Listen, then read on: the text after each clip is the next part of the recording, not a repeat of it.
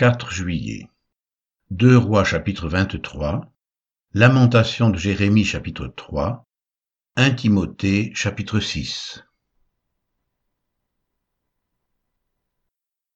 2 Rois chapitre 23 Le roi Josias fit assembler auprès de lui tous les anciens de Juda et de Jérusalem.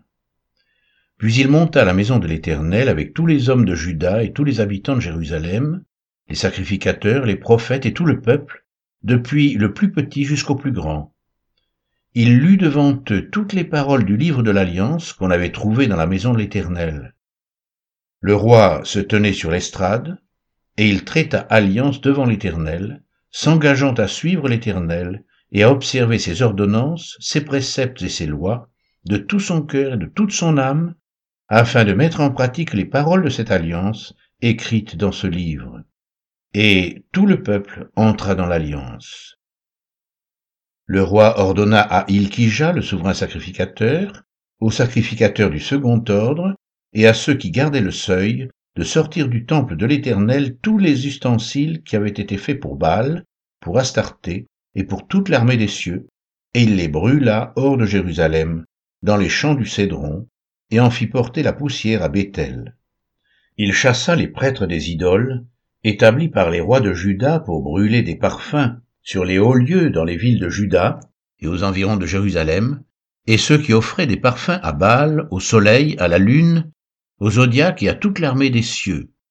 Il sortit de la maison de l'Éternel l'idole d'Astarté, qu'il transporta hors de Jérusalem vers le torrent de Cédron. Il la brûla au torrent de Cédron, et la réduisit en poussière, et il en jeta la poussière sur les sépulcres des enfants du peuple. Il abattit les maisons des prostituées qui étaient dans la maison de l'Éternel, et où les femmes tissaient des tentes pour Astarté. Il fit venir tous les prêtres des villes de Juda, il souilla les hauts lieux où les prêtres brûlaient des parfums, depuis Geba jusqu'à Beersheba, et il renversa les hauts lieux des portes, celui qui était à l'entrée de la porte de Josué, chef de la ville, et celui qui était à gauche de la porte de la ville. Toutefois, les prêtres des hauts lieux ne montaient pas à l'autel de l'Éternel à Jérusalem, mais ils mangeaient des pains sans levain au milieu de leurs frères. Le roi souilla Tophet dans la vallée des fils de Hinnom, afin que personne ne fasse plus passer son fils ou sa fille par le feu en l'honneur de Moloch.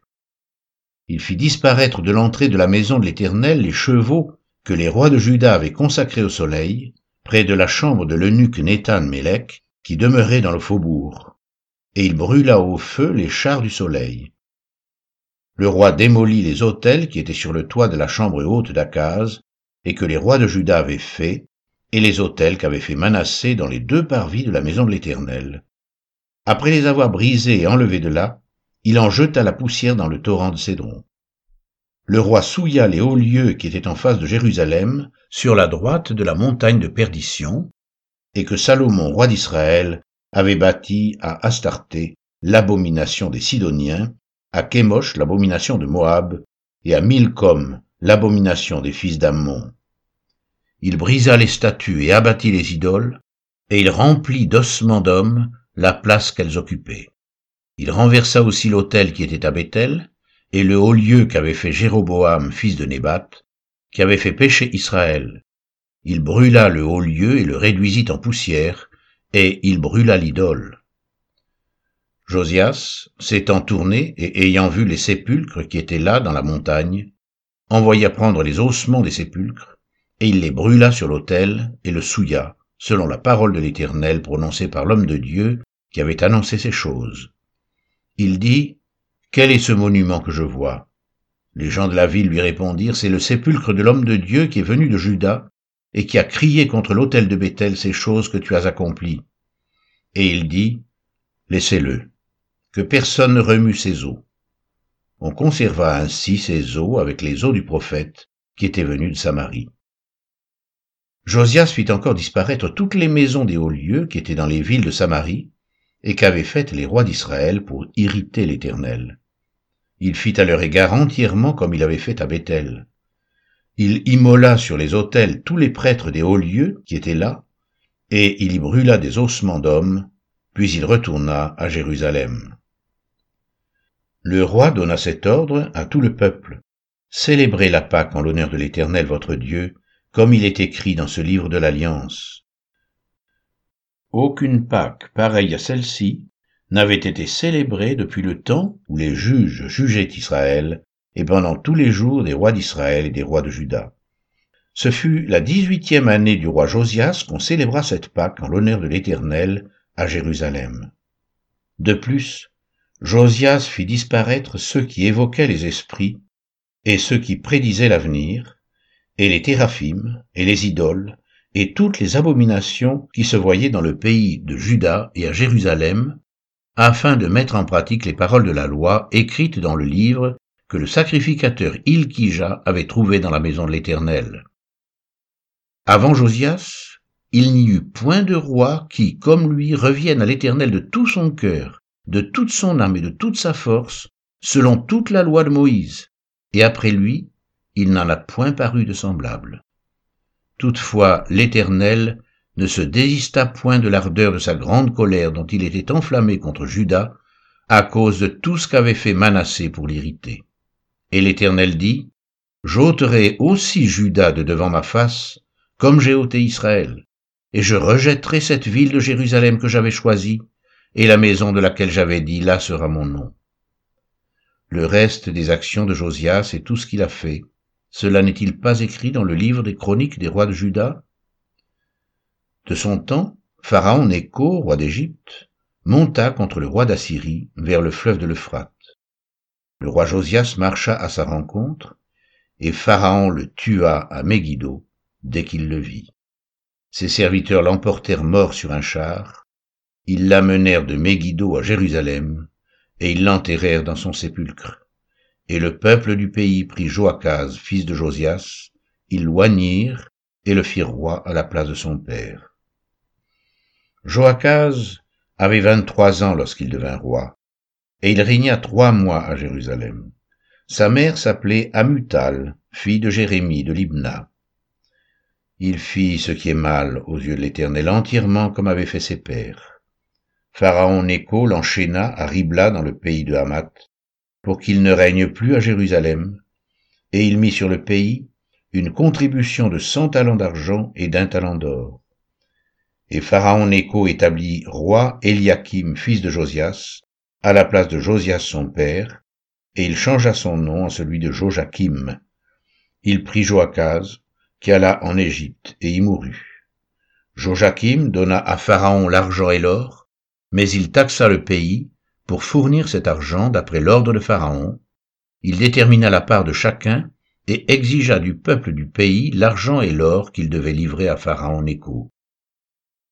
Joachim avait vingt-cinq ans lorsqu'il devint roi, et il régna onze ans à Jérusalem. Sa mère s'appelait Zébuda, fille de Pédaja de Ruma. Il fit ce qui est mal aux yeux de l'Éternel, entièrement comme avaient fait ses pères.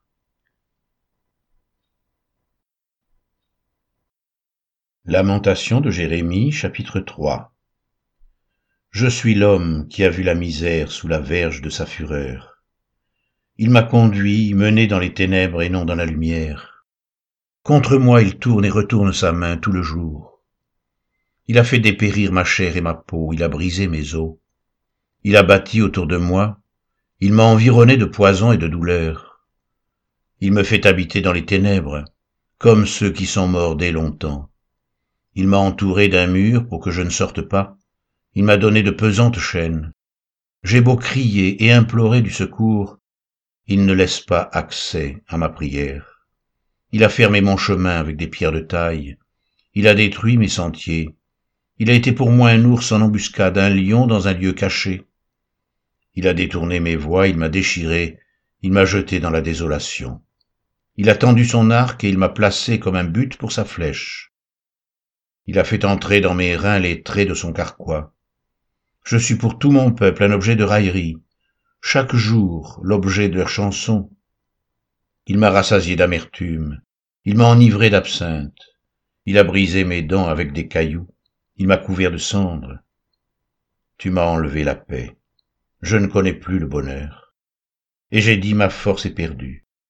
Je n'ai plus d'espérance en l'éternel quand je pense à ma détresse et à ma misère, à l'absinthe et au poison. Quand mon âme s'en souvient, elle est abattue au-dedans de moi. Voici ce que je veux repasser en mon cœur, ce qui me donnera de l'espérance. Les bontés de l'Éternel ne sont pas épuisées, ses compassions ne sont pas à leur terme, elles se renouvellent chaque matin. Oh, que ta fidélité est grande. L'Éternel est mon partage, dit mon âme. C'est pourquoi je veux espérer en lui. L'Éternel a de la bonté pour qui espère en lui, pour l'âme qui le cherche. Il est bon d'attendre en silence le secours de l'Éternel. Il est bon pour l'homme de porter le joug dans sa jeunesse. Il se tiendra solitaire et silencieux, parce que l'Éternel le lui impose. Il mettra sa bouche dans la poussière, sans perdre toute espérance. Il présentera la joue à celui qui le frappe, il se rassasira d'opprobre. Car le Seigneur ne rejette pas à toujours, mais lorsqu'il afflige, il a compassion selon sa grande miséricorde, car ce n'est pas volontiers qu'il humilie et qu'il afflige les enfants des hommes. Quand on foule aux pieds tous les captifs du pays, quand on viole la justice humaine à la face du Très-Haut, quand on fait tort à autrui dans sa cause, le Seigneur ne le voit-il pas? Qui dira qu'une chose arrive sans que le Seigneur l'ait ordonné? N'est-ce pas de la volonté du Très-Haut que viennent les maux et les biens? Pourquoi l'homme vivant se plaindrait-il Que chacun se plaigne de ses propres péchés? Recherchons nos voies et sondons-les et retournons à l'Éternel. Élevons nos cœurs et nos mains vers Dieu qui est au ciel. Nous avons péché, nous avons été rebelles, tu n'as point pardonné, tu t'es caché dans ta colère et tu nous as poursuivis, tu as tué sans miséricorde, tu t'es enveloppé d'un nuage pour fermer l'accès à la prière. Tu nous as rendu un objet de mépris et de dédain au milieu des peuples. Ils ouvrent la bouche contre nous, tous ceux qui sont nos ennemis. Notre partage a été la terreur et la fosse, le ravage et la ruine. Des torrents d'eau coulent de mes yeux à cause de la ruine de la fille de mon peuple. Mon œil fond en larmes sans repos, sans relâche, jusqu'à ce que l'Éternel regarde et voie du haut des cieux. Mon œil me fait souffrir à cause de toutes les filles de ma ville. Ils m'ont donné la chasse, comme un oiseau, ceux qui sont à tort mes ennemis. Ils ont voulu mettre fin à ma vie dans une fosse, ils ont jeté des pierres sur moi. Les eaux ont inondé ma tête. Je disais, je suis perdu. J'ai invoqué ton nom, ô Éternel, du fond de la fosse. Tu as entendu ma voix. Ne ferme pas l'oreille à mes soupirs, à mes cris. Au jour où je t'ai invoqué, tu t'es approché. Tu as dit ne crains pas. Seigneur, tu as défendu la cause de mon âme. Tu as racheté ma vie. Éternel, tu as vu ce qu'on m'a fait souffrir. Rends-moi justice. Tu as vu toute leur vengeance tout leur complot contre moi. Éternel, tu as entendu leurs outrages, tous leurs complots contre moi, les discours de mes adversaires et les projets qu'ils formaient chaque jour contre moi. Regarde quand ils sont assis, quand ils se lèvent, je suis l'objet de leurs chansons. Tu leur donneras un salaire, ô Éternel, selon l'œuvre de leurs mains. Tu les livreras à l'endurcissement de leur cœur, à ta malédiction contre eux. Tu les poursuivras dans ta colère et tu les extermineras de dessous les cieux, ô Éternel.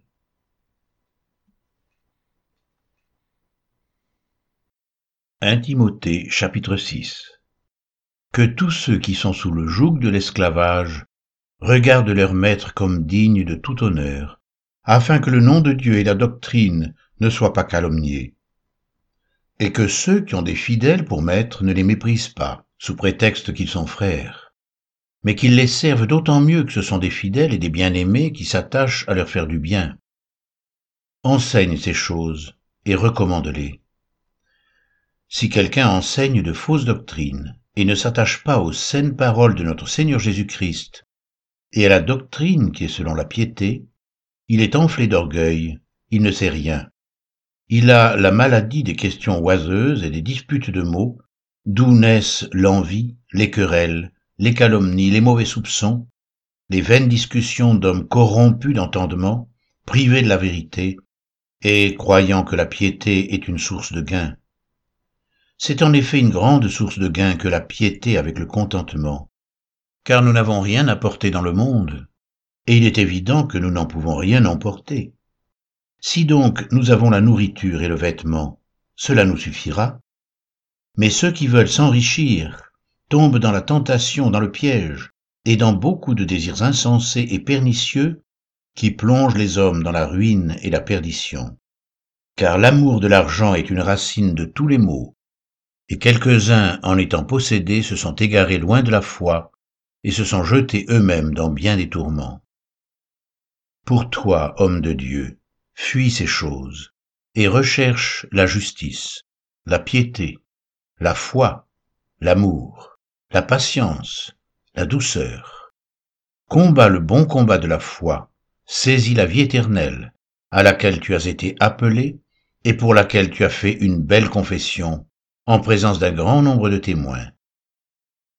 Je te recommande devant Dieu qui donne la vie à toute chose et devant Jésus-Christ qui fit une belle confession devant Ponce Pilate, de garder le commandement et de vivre sans tâche, sans reproche, jusqu'à l'apparition de notre Seigneur Jésus-Christ, que manifestera en son temps le bienheureux et seul souverain, le roi des rois et le seigneur des seigneurs, qui seul possède l'immortalité qui habite une lumière inaccessible, que nul homme n'a vue ni ne peut voir, à qui appartiennent l'honneur et la puissance éternelle.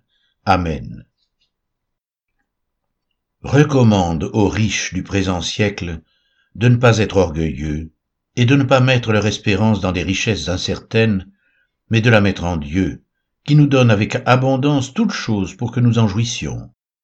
Recommande-leur de faire du bien, d'être riches en bonnes œuvres, d'avoir de la libéralité, de la générosité, et de s'amasser ainsi pour l'avenir un trésor placé sur un fondement solide, afin de saisir la vie véritable.